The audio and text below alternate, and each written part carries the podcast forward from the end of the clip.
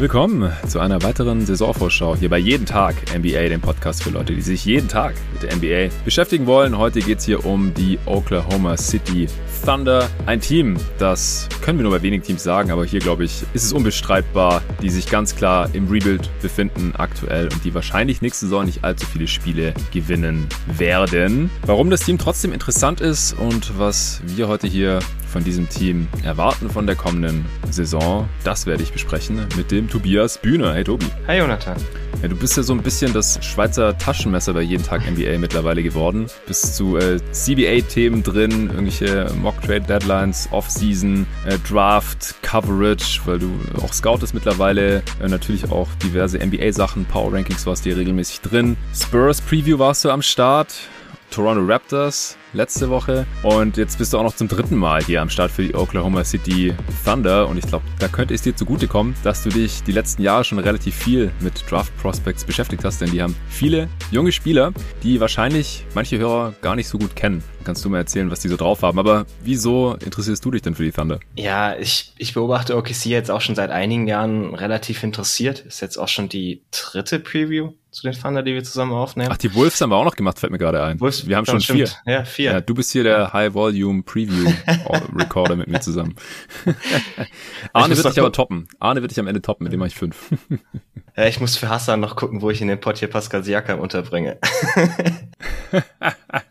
nee, also okay. ich, die, die Thunder haben ja relativ viel äh, mal durchgemacht, so während den letzten drei Jahren dann, aber jetzt gerade sind es natürlich vor allem irgendwie so ein interessantes Teambuilding-Experiment, weil kein anderes Team treibt das Tanking so weit wie sie und ja. Teambuilding ist ja auch eins von den, den Facetten, die mich irgendwie faszinieren an Teams und dann halt die Kombi mit viele junge Spieler, die du regelmäßig scouten musst, weil sie sich halt viel verbessern. Insofern ist es schon von der Situation her relativ interessant, auch wenn ich zugeben muss, so die letzten 20, 30 Spiele habe ich letztes Jahr jetzt nicht mehr ganz so viel Thunder geschaut wie vielleicht andere Teams. Ja, kann ich gar nicht nachvollziehen, wieso. Was war denn da nicht. anders als bei den ersten Spielen? Dieser eine Kerl hat nicht mitgespielt. SGA hat äh, eine Vertragsverlängerung bekommen, eine vorzeitige. Max Extension, das war ja, der, einer der größeren Moves oder der große Move eigentlich bei den Thunder diese Offseason. Der andere war natürlich, dass sie Josh Giddy gedraftet haben mit ihrem eigenen First Rounder. Sie haben dann noch ein paar äh, Draft Day Moves gemacht, den äh, Pick weggetradet, aus dem dann Shengun letztendlich wurde. Trey Mann haben sie dann noch selbst gedraftet, genauso wie Jeremiah Robinson Earl. Sie haben Derek Favors aufgenommen von den Utah Jazz und dann auch noch so ja am unteren Ende äh, noch ein paar äh, kleinere Signings gemacht ähm, oder Second Rounder. Aaron Wiggins ist äh, noch da auf dem Two-Way-Deal, Josh Hall. Alles äh, jetzt nicht die großen Namen, und ich denke auch, dass man jetzt in einer anderen Ausgangssituation ist als noch vor einem Jahr. Kemba Walker hat man ja zum Beispiel auch noch reingeholt, dann aber direkt rausgekauft, im Gegensatz zu Al Horford letztes Jahr, damit sich Walker eben da den New York Knicks anschließen konnte. Und ähm, also wie gesagt, ich denke, man steht hier jetzt schon ganz woanders als noch vor der letzten Saison, wo wir beide ja auch in der Preview über die Thunder schon gesprochen haben und uns so ein bisschen gefragt haben, ja, in welche Richtung geht's jetzt dieses Jahr? Im Vorjahr waren sie noch in Playoffs gewesen mit Chris Paul das war ja so semi-überraschend. Also da haben sie dann doch, glaube ich, die meisten Erwartungen übertroffen. Aber Chris Paul hat eben mal wieder gespielt wie der Point Guard. Und dann haben sie ja auch in der ersten Playoff-Runde den Houston Rockets da sieben Spiele abgerungen. Letztes Jahr dann starker Start, du hast es gerade schon angedeutet, ähm, auch mit SGA, der nochmal einen riesen Entwicklungsschritt genommen hat, der sicherlich in der Most Improved Player Konversation mehr drin gewesen wäre, wenn er nicht nur so wenig Spiele gemacht hätte, hat jetzt trotzdem gereicht für die vorzeitige Max Extension. Aber dann, äh, ja, hat man, ist man in den Tank gegangen und zwar ganz, ganz hart, denn man hatte einfach am Anfang in Anführungsstrichen viel zu viel gewonnen, um nochmal gute Chancen auf einen hohen Pick zu haben. Und was die Thunder halt offensichtlich dringend brauchen, ist weiteres Star-Talent hier im Kader. Und das bekommt man in diese Liga in aller Regel eben über die Draft. Und die Thunder haben ja unendlich viele Picks, das haben wir auch schon x-mal angesprochen, wie viele First-Round-Picks sie über die nächsten Jahre haben. Aber allein mit Picks äh, kann man sich natürlich noch nichts kaufen und vor allem ist da halt auch die Frage, wie hoch diese Picks werden. Das äh, hängt halt wirklich noch stark auch davon ab, wie die Teams da die nächsten Jahre abschneiden, von denen diese Picks eben kommen und ihr eigenes Schicksal haben sie eben am ehesten in der Hand und deswegen ist das hier offensichtlich die Marschroute jetzt in der nächsten Saison. Vielleicht nicht so viel zu gewinnen, wie in der letzten zu Beginn und dann vielleicht auch mal wirklich einen hohen First Rounder zu haben, oder? Wie siehst du das? Ja, also es ist recht offensichtlich, dass äh, Sam Presti sicher gehen wollte, dass man dieses Jahr am Anfang nicht so viele Spiele gewinnt. Äh, hat er relativ viel dafür getan, dass das funktionieren sollte. Man muss halt auch dazu sagen, die Thunder hatten letztes Jahr dann ziemliches Pech in der Lottery, weil sie hatten ja auch noch Chancen ja. auf den, den Houston-Pick, den sie dann mhm. auch nicht bekommen haben, weil die noch in den Top 3 gelandet sind. Mit ein bisschen mehr Glück könnten die Thunder halt, also jetzt vielleicht irgendwie Kate Cunningham und Jalen Sachs in ihrem Team haben. Wenn sie selbst den First Pick Wenn sie selbst hätten. den First ja. bekommen hätten und Houston als Fünften irgendwie so. Also, ja. dann würden wir halt ganz, ganz anders über dieses Team reden. Dann würden wir sagen, mhm. okay, jetzt kannst du, jetzt kannst du langsam dich reorganisieren und gucken, wie du, wie du wieder kompetitiv wirst. Stimmt. Das, das haben sie jetzt halt einfach noch nicht. So, so ehrlich muss man sein. Und ich glaube, dann ist es auch nicht die schlechteste Ausrichtung, jetzt wirklich noch mal ein Jahr zu versuchen, ganz unten anzugreifen, dann vielleicht doch noch diesen, diesen zweiten Starspieler zu bekommen. Den sehe ich jetzt noch nicht so ganz in Josh Giddy, aber da kommen wir, kommen wir vielleicht später noch dazu. Also ich finde die Strategie, die man jetzt hier fährt, äh, relativ intelligent. Ist vielleicht nicht unbedingt das, was man am schönsten anzusehen bekommt, aber immerhin hat man irgendwie viele junge Spieler, für die man sich selbst ein bisschen hypen kann. ja. Was denkst du denn, wer in diesem Team starten wird? Also ich denke, äh, Shay Gilgis Alexander, Logan Stewart und Josh Giddy sind gesetzt mhm. als, als Perimeterspieler, haben jetzt auch eine Preseason zusammen gestartet. Ich würde annehmen, dass äh, Darius Basley dazu startet, äh, quasi auf der 4. Der hat jetzt die Preseason auch gestartet im Normalfall. Ich würde annehmen, dass Derek Favors dann der Starter auf der 5 ist. Ähm, der war jetzt in der, in der Preseason noch draußen, aber mhm. ist einfach, also schon ihr, ihr mit Abstand bester reiner Big was äh, auch relativ viel über den Kader aussagt, weil Favors letztes Jahr als Backup bei den Jazz eigentlich zu schlecht war. Ja. Aber ich wüsste jetzt nicht so wirklich, wen man da sonst starten wollen würde. Also irgendwie so Isaiah Roby hat man mal versucht. Ähm, Jeremiah Robinson Earl durfte sich mal versuchen als Starter. Äh, Robinson Earl finde ich ganz interessant, aber ist für meinen Geschmack ein bisschen zu klein, um äh, Vollzeit auf der 5 zu starten. Ja. Isaiah Roby ist halt eher so ein, ich weiß nicht, Backup-Typ. Also ich glaube, Favors bringt ja am ehesten noch so ein bisschen Stabilität für das Team, das ja ansonsten dann vier relativ junge Starter hat. Da könnte er vielleicht ganz gut tun. Ja, und ich denke auch, dass die Thunder wahrscheinlich schon noch die Hoffnung haben oder zumindest mal ausprobieren wollen, dass Favors seinen Wert halbwegs rehabilitieren mhm. kann und dass sie ihn dann eben auch noch weggetradet bekommen, weil er hat noch zwei Jahre Vertrag. Äh, das zweite Jahr ist eine Player Option, die würde dann wahrscheinlich ziehen über 10 Millionen, denn das bekommt er auf dem Freimarkt höchstwahrscheinlich nicht mehr. Jetzt verdient er 9,7. Das ist halt Backup Big Money, natürlich am oberen Ende, weil, mhm. ich hier im Pod ja auch nicht müde werde zu sagen, für einen Backup Big sollte man in der Regel keine 10 Millionen ausgeben. Bei Favors, ich verstehe schon, wieso man die Hoffnung hatte, dass er das wert sein könnte. Ich fand den eigentlich zeitweise vor noch nicht allzu langer Zeit einen sehr soliden Starting Big. Ja, bei, den, bei den Pelicans war er noch völlig okay. Also. Ja, Außer dass er, glaube ich, relativ viel verletzt war. Oder? Ja, ja, genau. War am Ende, am Ende der Saison dann draußen. Am Anfang der Saison war er noch dabei und immer wenn sie eigentlich mit ihm gespielt haben, waren sie defensiv auch ganz, ganz vernünftig. Aber man hat halt letztes Jahr bei den Jazz schon gemerkt, dass er einen gewaltigen Schritt zurück gemacht hat.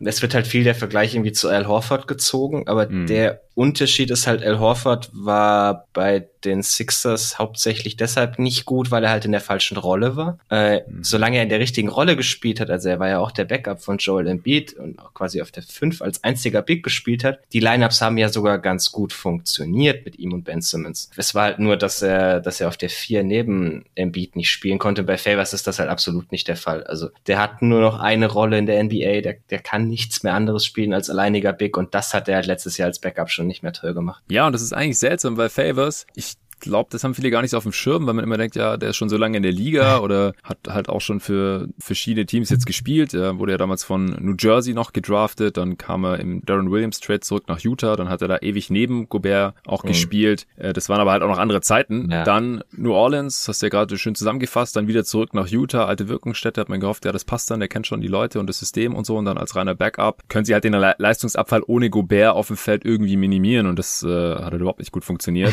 Und deswegen denkt man vielleicht, ja, der ist irgendwie schon ein bisschen durch, Past Prime, Post Prime, aber der ist gerade erst 30 geworden. Eigentlich ist der gerade mitten in seiner Prime. Aber ich ja. finde auch, dass der halt körperlich schon ziemlich abgebaut ja. hat, spielerisch halt irgendwie auch. Und ja, ich kann mir halt auch vorstellen, dass er jetzt vielleicht in diesem Team auch nicht so super motiviert sein wird. Ist jetzt ein bisschen spekulativ. Ich meine, bei Horford hat es ja auch irgendwie geklappt. Oder das, das müssen wir dann sehen. Vielleicht reißt er sich auch einen Arsch auf und hat jetzt halt auch nicht die größte Konkurrenz da auf seiner Position, weil er dann vielleicht auch irgendwie weg will und vielleicht was gewinnt gewinnen will, nochmal in dieser Liga mit diesem NBA-Vertrag äh, in der kommenden oder ja, folgenden es, Saison. Es ist halt auch, also die Jazz haben ja letztes Jahr schon, also gerade in der, der Starting Five halt viel quasi Gobert alleine überlassen und am Perimeter lauter Leute gespielt, die doch ganz gerne auf the Dribble mal geschlagen werden. Also egal, ob das jetzt irgendwie Jordan Clarkson oder sonst äh, Bogdanovic oder so sind.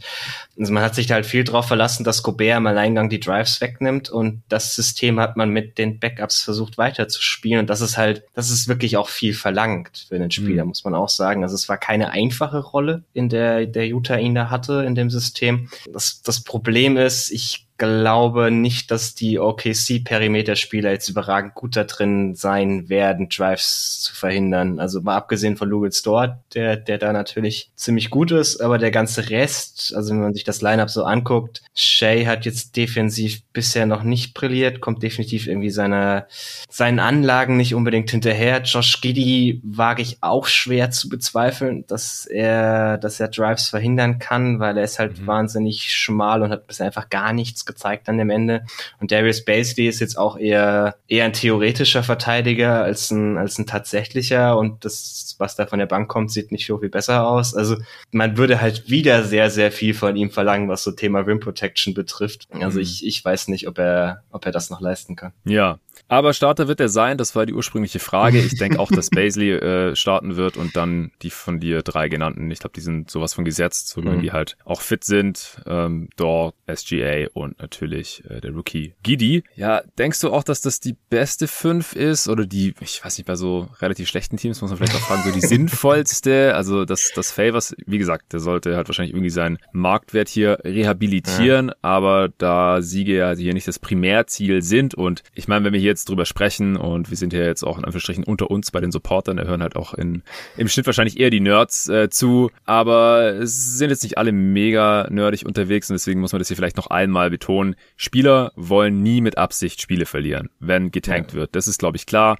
Coaches normalerweise auch nicht. Klar, kann irgendwann mal sein, dass dann halt der GM vorbeikommt im Büro vom Coach und sagt ey Coach, jetzt hier gib mal ein paar mehr Minuten an Spieler XY, wir wollen gucken, was der kann. Äh, Klammer auf, und der ist nicht so gut wie dieser Veteran hier, der nächstes Jahr eh nicht mehr hier spielt. Und deswegen gewinnen wir dann weniger Spiele und haben besseren Lottery-Pick, Klammer zu. Und das versteht der Coach dann schon auch. Aber Game by Game, so da wird normalerweise nichts gemacht, dass das Spiel irgendwie aktiv mhm. verloren wird. Nicht von Spielern, auf gar keinen Fall. Und von Coaches normalerweise auch nicht. Klar, wir haben schon gesehen, dann vielleicht am letzten Spieltag, dann darf man ein Spieler hier irgendwie 10 Dreier nehmen, der das eigentlich nicht so gut kann. Der freut sich dann auch, wenn er das sonst nie durfte. Aber Favors und Co., die wollen sicherlich die Spiele gewinnen, aber ich kann mir da halt auch vorstellen, dass man dann halt früher oder später sagt, gerade wenn Favors jetzt nicht besonders überzeugend sein sollte, dass man dann äh, vielleicht auch ein bisschen Smallball spielt vielleicht oder hat mit Roby dann auf der 5 mhm. oder Jeremiah Robinson Earl oder, mhm. oder Poku oder Baisley oder so. Was siehst du da noch?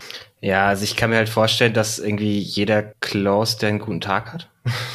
ich glaube, darauf könnte, es, könnte es einfach schon hinauslaufen, mhm. weil man hat jetzt nicht so viele Spieler, die ich sage, die müssen unbedingt. Also ich denke, Shay und Dort sind ziemlich gesetzt. Aber ansonsten, also Kendrick Williams war letztes Jahr überraschend solide. Der dürfte jetzt gerade ein besserer NBA-Spieler sein als Darius Basley. Mhm. Also wenn man, man sagt, man will irgendwie so die beste fünf zusammenstellen, wäre der sicherlich dabei, würde ich sagen. Könnte ich mir ganz gut vorstellen, eher mit, mit Robinson Earl quasi als Frontcourt, die dann so ein bisschen das gemeinsam stimmen können, was dann relativ switchbar wäre. Gerade wenn man dann mit Dort und Shay spielt, die ja auch eher lang sind, äh, könnte das halbwegs interessant sogar aussehen. Mhm. Robinson Earl ist halt einer der Spieler, die, die relativ relativ äh, so, so Allzweckmesser sind, also die recht, der ist ein recht vielseitiger Kerl, der kann alles so ein bisschen, passt damit auch vielleicht in das eine oder andere Lineup einfach besser als, als reine Spezialisten. Also er kann halt auch mal ein paar Dreier nehmen. Irgendwie im letzten Preseason-Spiel, das ich gesehen habe, hat das jetzt ein bisschen übertrieben. Ich glaube, da hat er acht Dreier genommen und so toll ist sein Wurf jetzt halt doch nicht. Aber äh, ja, also ich kann mir da relativ viel vorstellen. Also gegen Ende der Saison, vielleicht sieht man auch mal Trey Mann, der, der da ein bisschen mehr machen soll, äh, der halt wahrscheinlich ein relativ ineffizienter Scoring-Typ sein wird. Frage ich mich halt so ein bisschen, für wen soll der reinrutschen, weil das halt auch ein Perimeter-Spieler, also man wird jetzt nicht Giddy für ihn benchen, um zu sagen, das lass mal den anderen Jungen spielen mhm. und, und Shay und Dort glaube ich halt auch nicht. Wobei ich an der Stelle vielleicht auch mal gespannt bin, wie viele Minuten die wirklich spielen. Also gerade Shay hat sich ja jetzt quasi über die halbe Offseason noch von seiner Verletzung erholt. Ähm, mhm. Da hat man letztes Jahr ja auch immer so ein bisschen gewitzelt, wie verletzt er wirklich ist, aber nachdem er Olympia ja. auch noch abgesagt hat mit Kanada, glaube ich schon, dass das gar nicht so harmlos war, was er da hatte. Also mhm. wenn man ihm irgendwie sagt, du spielst jetzt keine Back-to-Backs oder so, könnte ich mir vorstellen, ist für ihn vielleicht nicht das Allergeilste, wenn er irgendwie so Richtung, Richtung All-Star oder so werden möchte, wobei das in so schlechten Teams halt eh immer schwierig ist. Ja, also im Westen ja. sehe ich eh nicht. Ja, also wenn man sagt, wie so die besten 25 Spieler, kann ich mir jetzt schon vorstellen, dass er da in einem Jahr dabei wäre. Soweit war er da jetzt bei mir nicht, nicht von weg in meiner Top 30 Liste, aber. Ja, und da gibt's ein paar Verletzte, klar. Ja. Aber müsste schon ein bisschen was zusammenkommen. Genau. Er könnte auf einem von unseren Battles landen, aber er wird nicht im echten All-Star-Game landen, sagen wir es so. Genau. Äh, ja, also ich, ich kann mir da relativ viel vorstellen. Ja, vielleicht auch mal äh, Maledon mal von der Bank, wenn er einen heißen Tag von der Bank erwischt, wo er irgendwie im, im vierten Viertel drei Dreier hintereinander reinschweißt, dann darf er halt auf dem Feld bleiben, wenn es irgendwie eng ist oder so. Also ich, ich glaube, jeder, der, der zwischendrin zeigen kann, dass er mal einen richtig heißen Tag hat, hat irgendwie eine Chance, Games zu closen für das Team. Ja, und äh, Stichwort Maledon, der hat letzte Saison bei den Thunder die meisten Minuten gespielt von allen Spielern. Ja. Kumuliert. Und hatte das mieseste On-Off-Rating. Zufall. ja. Ja, ja so ist es halt auch bei, bei Rookie Point Guards, jungen Rookie Point Guards. Oft, die reißen halt das Team dann auch sehr Vor allem er, er muss, er hat halt noch viele Minuten am Ende gespielt, wo halt dann außer ihm keiner mehr da war. Also er, er quasi, also sobald Shay raus war, war er ja dann so ein bisschen der Nächste in der, in der Linie. Äh, und dann ist halt in dem Team wirklich nicht mehr viel übrig gewesen, während vorher halt so die Zeit, wo Shay und Horford noch mitgespielt haben, war das Team halt halbwegs kompetent.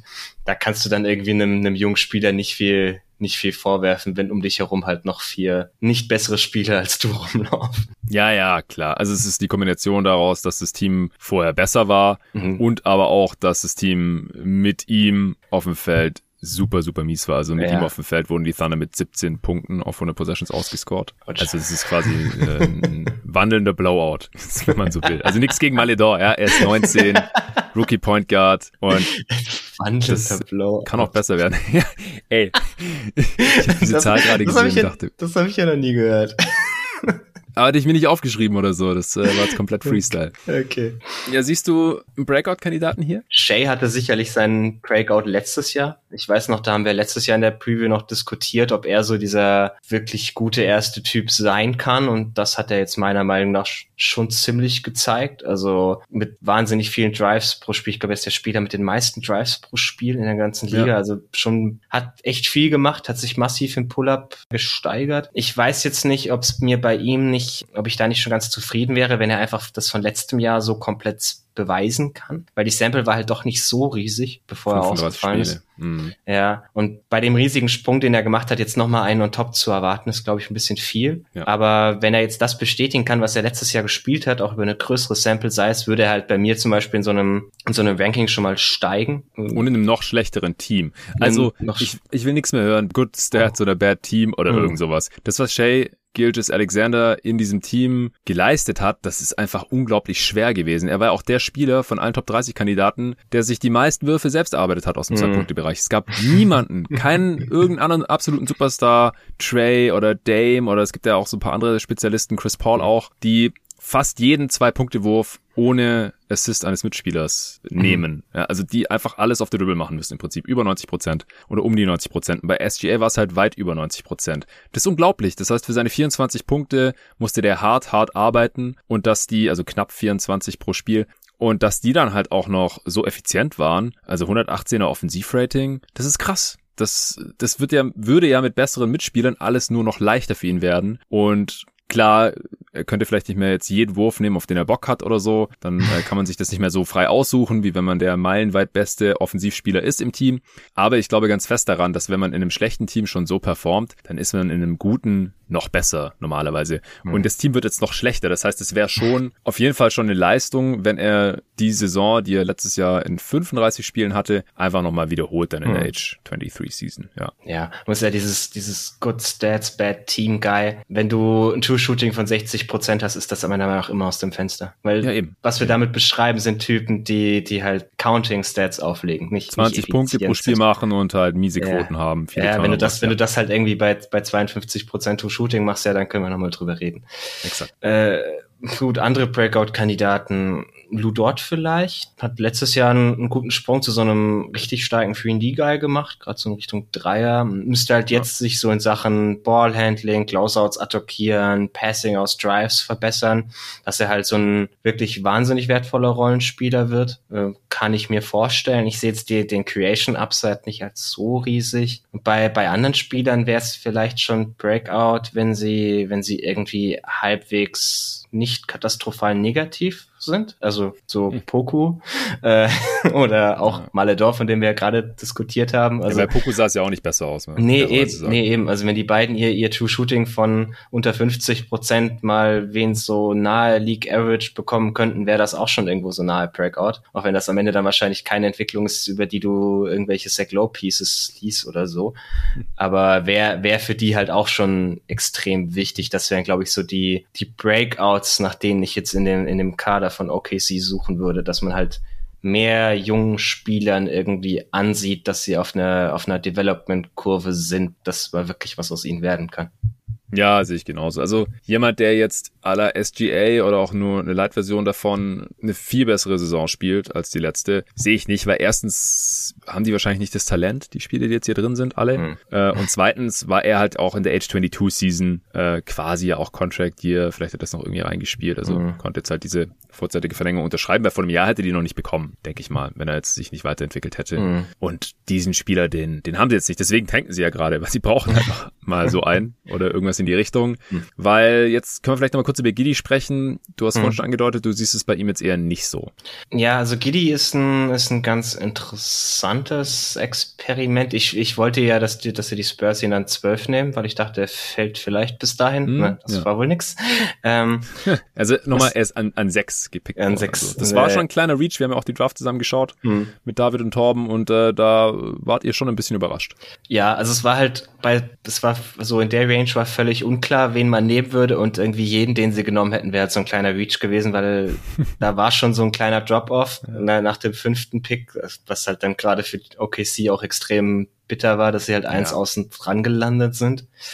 Giddy, also was man jetzt gesehen hat, sein, sein Pick-and-Roll Playmaking ist definitiv jetzt schon auf einem Niveau, dass du ihn da in der NBA auch einsetzen kannst. Ich gehe auch davon aus, dass er gegen, gegen Shay gestaggert wird und dann halt den, den primären Ballhändler gibt in den Lineups, in denen Shay nicht auf dem Feld steht. Vielleicht sich das so ein bisschen mit Maledor teilt, aber dass man ihm da schon ganz viel Pick-and-Roll-Raps geben wird und das, das Playmaking sieht auch wirklich gut aus. Er, er ist halt groß äh, und da ist so Passing schon ziemlich wertvoll.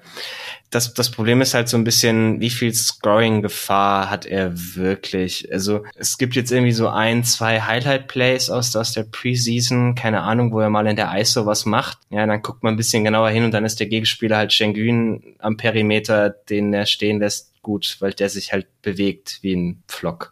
Aber ansonsten ist es, es gibt so ein, zwei ganz interessante Scoring Flashes, aber überwiegend ist da halt noch nichts, auf das er irgendwie konstant aufbauen kann. Und das ist halt das, was man bei ihm jetzt sehen muss. Wenn er das dieses Jahr zeigen kann, dass er da irgendwo eine Gefahr hat, ist es, ob das jetzt der, der Off-the-Dribble-Jumper ist, ob das irgendwie ist, dass er doch athletischer ist, als man glaubt und doch zum Drive mehr zum Korb kommt, ob das irgendwie ein, selbst wenn es irgendwie so ein Floater oder sowas ist, wäre schon, wäre schon ganz nett zu sehen, dass man halt irgendwie sieht, wie wird er langfristig dazu in der Lage sein, genug Scoring-Gefahr auszustrahlen, um eben sein, sein Ballhandling und sein Passing einsetzen zu können. Das ist so ein bisschen das, was ich mit ihm gucken würde dieses Jahr. Ich war da jetzt vor der Draft eher skeptisch, habe jetzt ein bisschen mehr Sachen gesehen, die ganz gut aussahen. Uh, bin jetzt wirklich gespannt. Er wird halt jetzt auch wirklich alle Chancen des Planeten bekommen. Also es war ja vor dem Draft nicht so ganz klar, ob er bei einem Team landet, das ihn halt wirklich so einsetzen wird. Und die Thunder haben nicht genug andere Playmaker, dass man ihm da nicht vertrauen sollte. Ja, ich finde es interessant. Das hat, glaube ich, John Hamm beim Dunked On Podcast gesagt, dass die Thunder da so ein bisschen den Typus Spieler, den sie in der Draft suchen, verändert haben. Weil ich glaube, vor ein paar Jahren wir uns noch ziemlich sicher gewesen, als auch noch Troy Weaver in OKC im Front Office mit drin war, dass die Kuminga nehmen oder mhm. so einen. Lang, lang athletisch.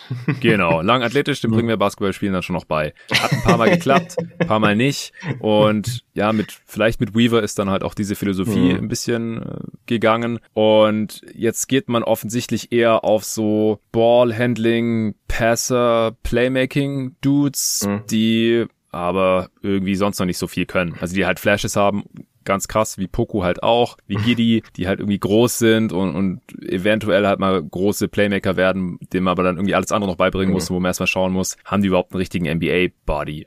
Mhm.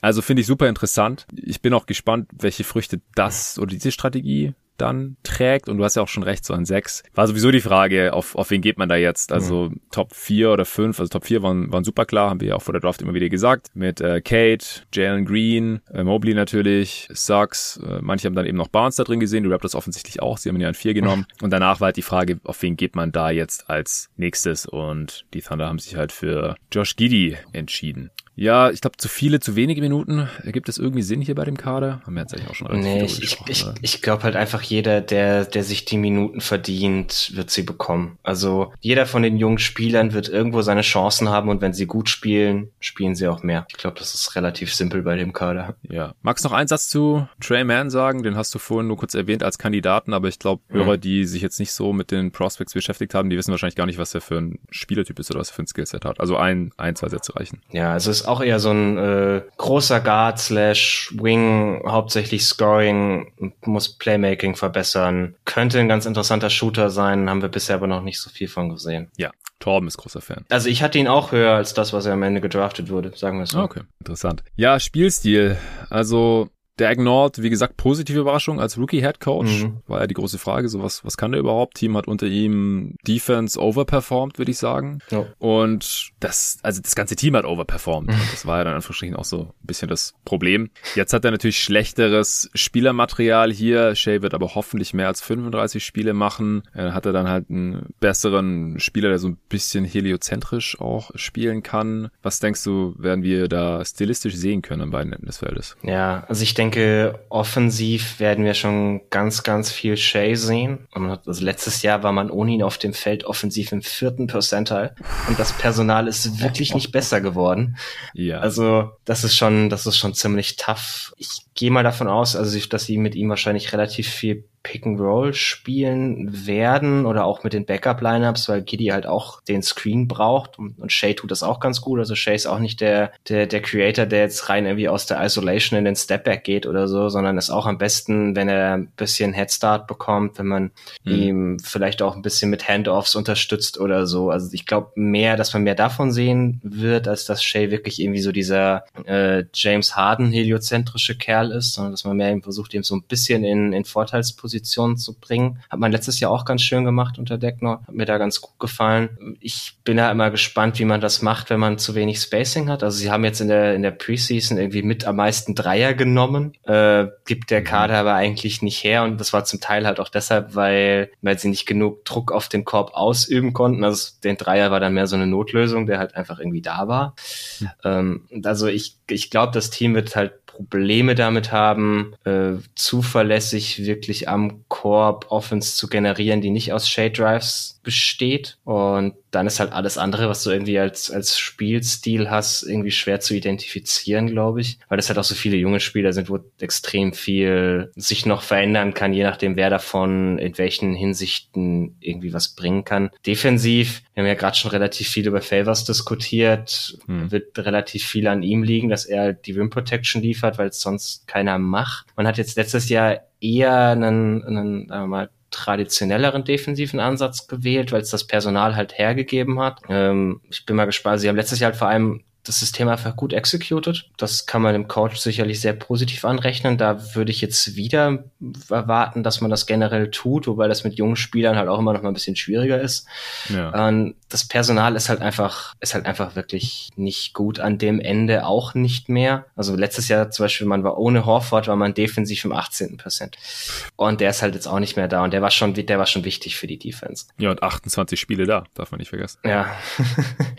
also es ist, ich, ich weiß nicht genau, wie viel, wie viel Spielstil man da vorhersehen kann, weil das Team halt so viele eklatante Schwächen hat, dass es sich am Ende irgendwie aus dem ergeben wird, was noch irgendwie an, an Kompetenz auf dem Feld steht. Ja, ich glaube auch. Und wie gesagt, es werden sehr viele junge Spieler spielen und das sorgt halt in der NBA mhm. in aller Regel für nicht besonders guten Basketball. Ist natürlich trotzdem spannend. Wie gesagt, man sieht dann halt so, hey, was können die Spieler schon, wenn die sich da auch ausprobieren dürfen. Aber man wird wahrscheinlich mehr Punkte kassieren, als man selber macht und dann gewinnt man nicht besonders viel. Ich glaube, deswegen müssen wir jetzt auch nicht großartig weiter über Stärken und Schwächen quatschen, oder? Es, es gibt irgendwie vielleicht noch so ein paar Kleinigkeiten, die, die ich ganz interessant finde zu sehen. Also so Stärken Stärke. Wir hatten es ja, ja gerade von der Draft-Philosophie. Also Playmaking mit Size ist schon definitiv eine Stärke von dem Team mit, mit mhm. Gidi und Poku, aber auch mit Shay, der für einen, sagen wir mal, Point Guard in Anführungszeichen auch eher groß gewachsen ist. Ich bin auch mal gespannt, wie sich das darauf auswirkt, dass man vielleicht mehr Transition spielt. Also so mit großen Ballhändlern, die vielleicht mal einen Rebound holen und dann direkt umschalten, kann man ja ganz gut in Transition sein. Andererseits war man halt letztes Jahr das schlechteste Transition-Team der ganzen Liga. Und das Problem bei Gidi und Poku wenn die das sein sollen, die da irgendwie umschalten, ist vielleicht der Teil mit den Rebounds.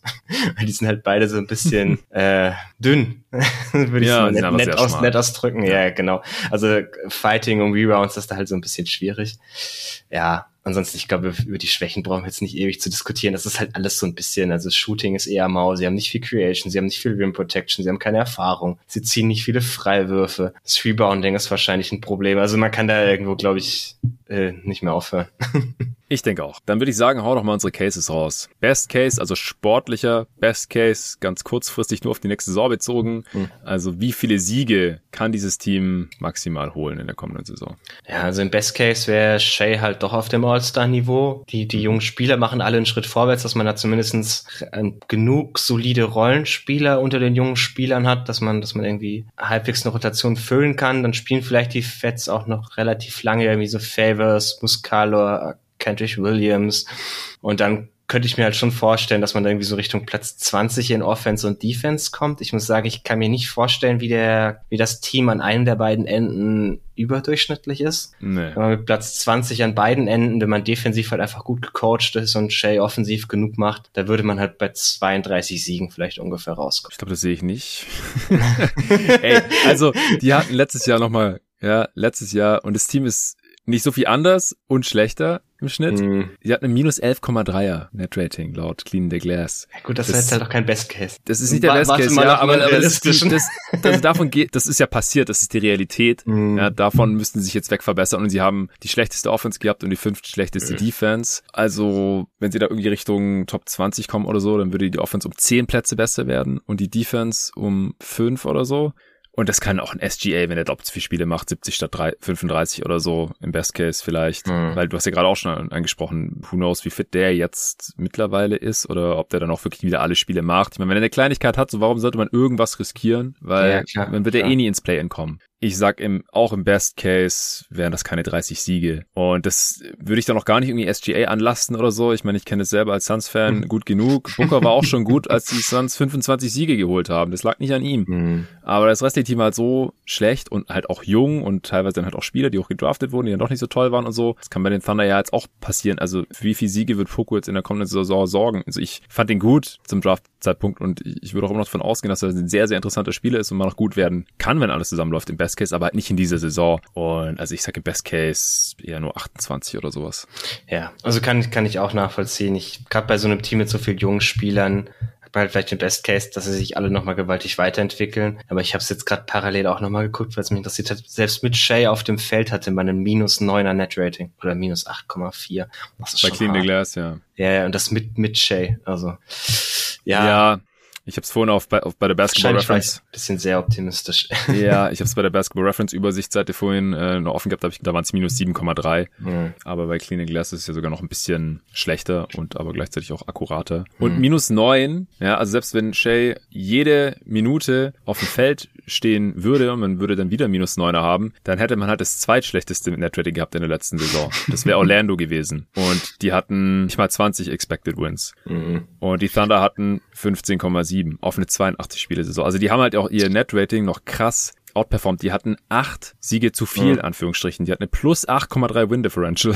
Und dann halt 22 Siege am Ende. Also die waren eigentlich noch mal viel schlechter. Am Ende zum Glück ein Sieg unter dem Under gelandet.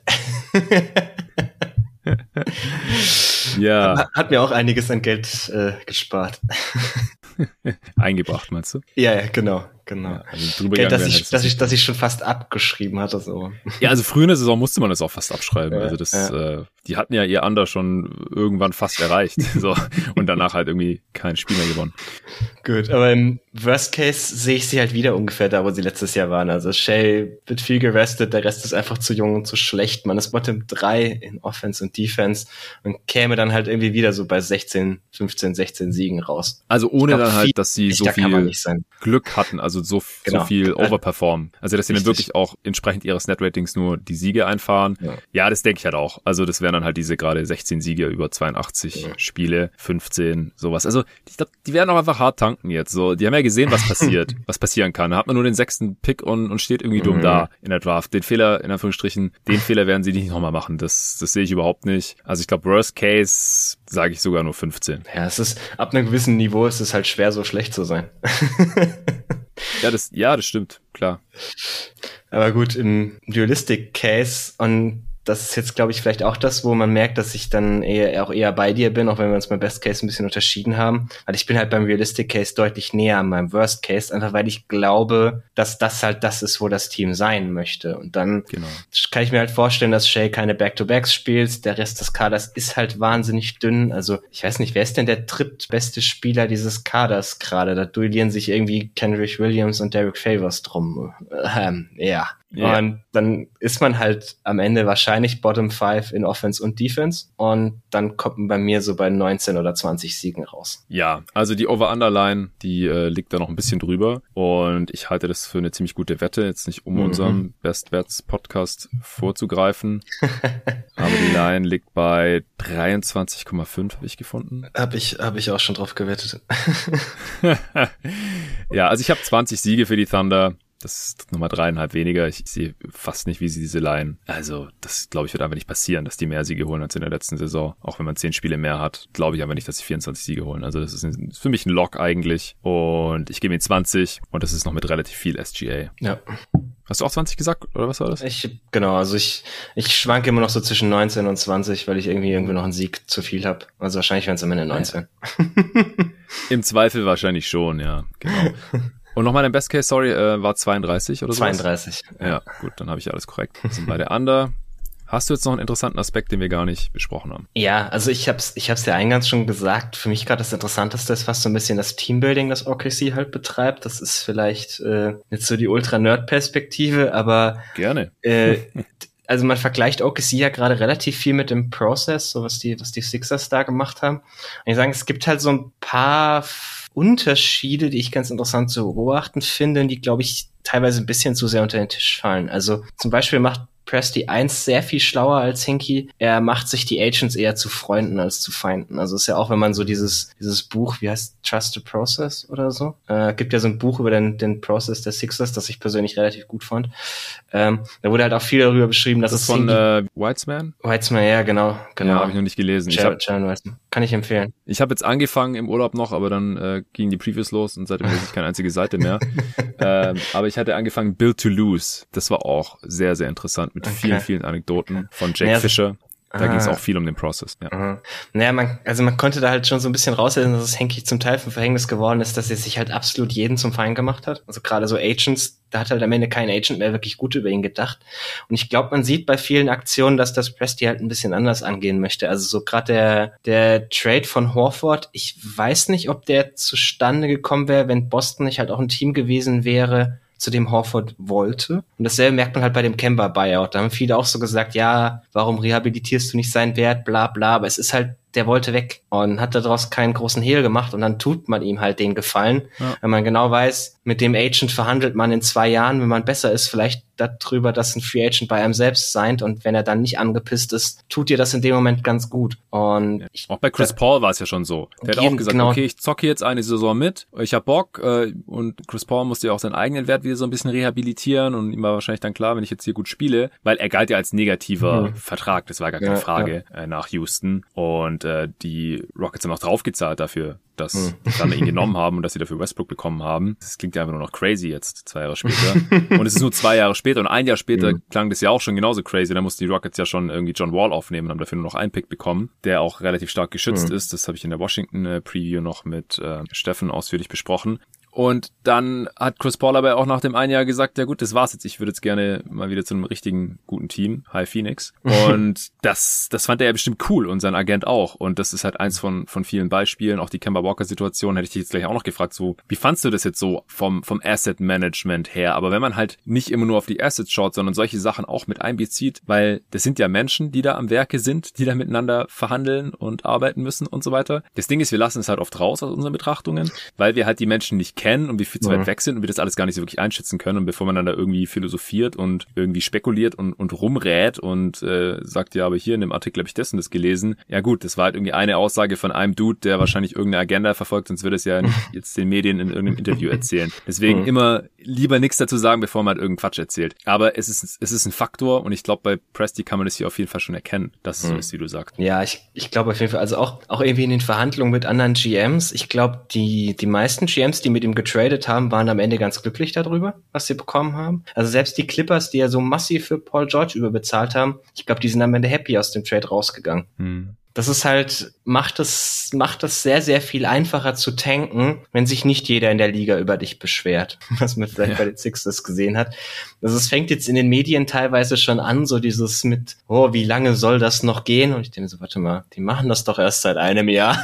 Seit einer halben Saison geht es ja eigentlich erst. ja, eigentlich erst seit einer halben Saison. Ich war also, okay, äh, man kann es ein bisschen übertreiben, aber das so sind halt, über irgendwas muss man ja schreiben und was anderes fällt ihnen bei OKC wahrscheinlich nicht ein. Die können mhm. halt keine zehn Minuten über Derek Favors diskutieren, im Gegensatz zu uns.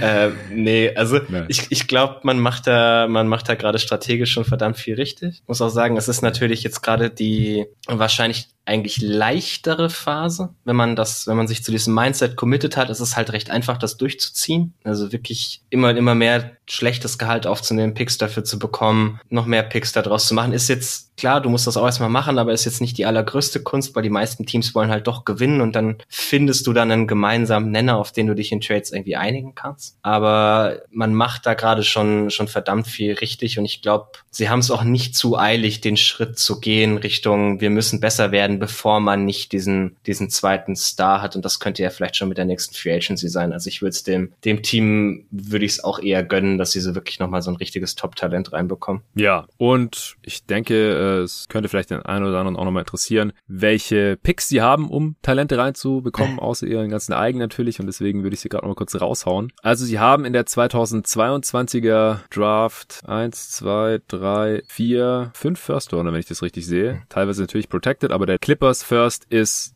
unprotected. Oh. Hawks First ist Lottery protected. Die kommen ziemlich sicher in die Playoffs, also den bekommen sie. Suns First ist Top 12 protected. Werden die Suns wahrscheinlich auch nicht drin landen, also bekommen sie den auch. Mhm. Klar, Hawks und Suns Picks sind wahrscheinlich irgendwo in den 20ern. Und sie bekommen den Pistons First Rounder, der ist aber relativ stark geschützt. Top 16, dann 18, 18, 13, 11, 12. Mhm. Und erst 2027 werden das zwei Seconds, also je nachdem, wie schnell die Pistons nicht mehr mies sind. Preview habe ich mit Arne schon aufgenommen und rausgehauen. Äh, den werden sie wohl nicht bekommen. Aber das sind ja dann schon mal vier Firsts, die sie ziemlich sicher haben. Drei Fremde und den eigenen eigenen. Mhm. Dann 2023, wenn du irgendwelche Kommentare hast, hau raus, äh, schrei einfach rein.